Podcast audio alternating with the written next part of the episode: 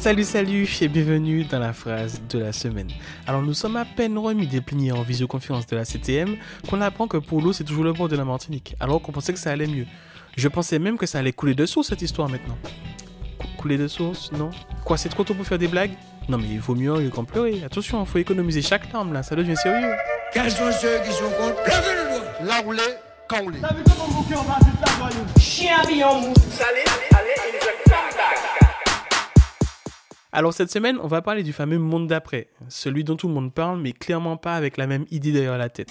Il y aura des moyens, mais mettre des moyens sans faire les choses qui, pour le moderniser, accompagner, transformer, avoir parfois du bon sens, c'est pas aider les gens. Parce qu'à la fin, les moyens, c'est vous qui les payez aussi, vous savez. Il n'y a pas d'argent magique. Et donc tous les gens, si j'écoutais, si je, si je faisais, l'argent, il y en a si je regarde, hein. Mais l'argent, il y en a. oh là là, Ça, c'était le président de tous les Français, mais un peu plus de certains, en 2018 quand les soignants demandaient plus de moyens pour les hôpitaux. Et puis, et puis le Covid est passé par là, du coup... euh, Emmanuel Macron qui va jusqu'à faire un mea culpa sur sa réforme du système de santé. On a sans doute fait une erreur dans la stratégie annoncée. J'étais convaincu qu'on était en train de changer les choses. C'est très cruel pour moi-même. Bah oui, c'est dommage. Non, mais ça arrive au meilleur, Papo, t'inquiète pas. Bon, ça arrive surtout au pire, mais c'est pas grave, c'est pas grave, t'inquiète pas. Tu te dis, bon, il y a un gouvernement, tout ça, déjà intelligent. Ils vont essayer de corriger les choses, de revaloriser les professions de première ligne, comme on dit, celles des soignants et surtout des soignantes, par exemple. Et là, c'est le drame. Une médaille de l'engagement face aux épidémies sera réactivée afin de récompenser les personnes qui se sont dévouées pendant la crise du Covid-19. Une médaille pour les soignants. Donc c'est comme ça qu'on va récompenser les gens qui ont mis leur vie en jeu pour nous.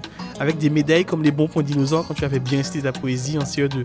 Bon, en tout cas, j'espère au moins que c'est une médaille en chocolat. C'est bon le chocolat. Pendant ce temps, l'État garantit des milliards d'euros pour les entreprises too big to fail, trop grosses pour échouer en bon français. Sûrement que pour eux, il existe bel et bien cet euh, argent magique. Un argent magique qui sera peut-être plus compliqué à toucher pour les petites entreprises. Ben oui, bien fait pour vous. The Tenica fait partie du 440, ça c'est pas problème, oui. voilà. Pourquoi attaque-t-on M. Ayotte, Bernard Ayotte? Parce qu'il est riche, parce qu'il a réussi, parce qu'il est blanc, parce qu'il est béqué. Voilà pourquoi on l'attaque. Dans le livre La stratégie du choc, l'autrice Naomi Klein, une journaliste canadienne, explique que les ultracapitalistes profitent toujours des crises naturelles ou non pour pousser encore un peu plus l'idée que la loi du marché est la seule loi qui vaille le coup d'être respectée, des régulations et compagnie. Alors non, j'ai pas lu le livre euh, La stratégie du choc, mais j'ai écouté un podcast et j'ai lu des articles, donc euh, bon, ne me jugez pas, s'il vous plaît, merci. Du coup, les macronistes auront beau nous dire qu'ils ont changé, et même y croire, les dispositions de crise qui reviennent sur les acquis sociaux vont plutôt dans le sens du monde d'avant, euh, plutôt que dans le sens du monde d'après. Ce qu'il faut retenir, c'est que c'est compliqué d'inventer un monde plus juste quand on veut le faire avec ceux pour qui tout allait très bien avant, et avec les outils de ceux pour qui tout allait très bien avant.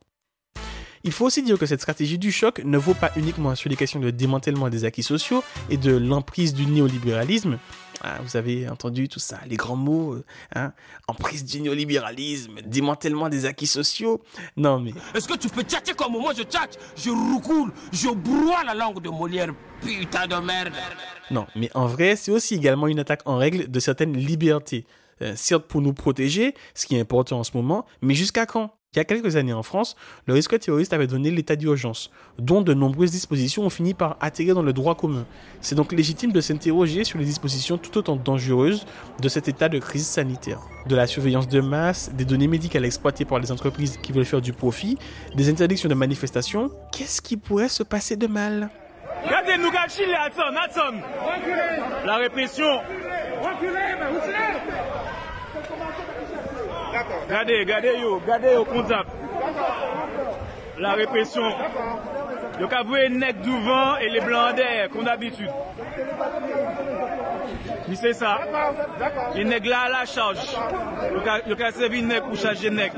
C'est tout pour cette semaine et on ne se retrouve peut-être pas la semaine prochaine euh, parce que j'attends juste le déconfinement des plages pour aller faire ma quarantaine à Cap Macabou.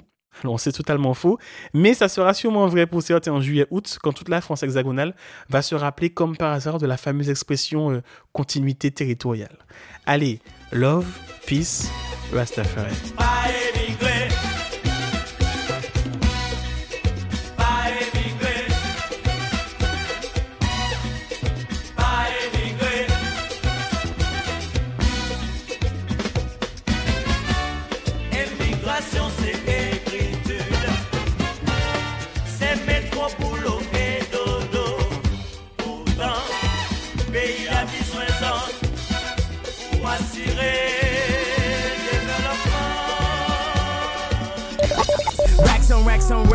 J'espère que je vous dérange.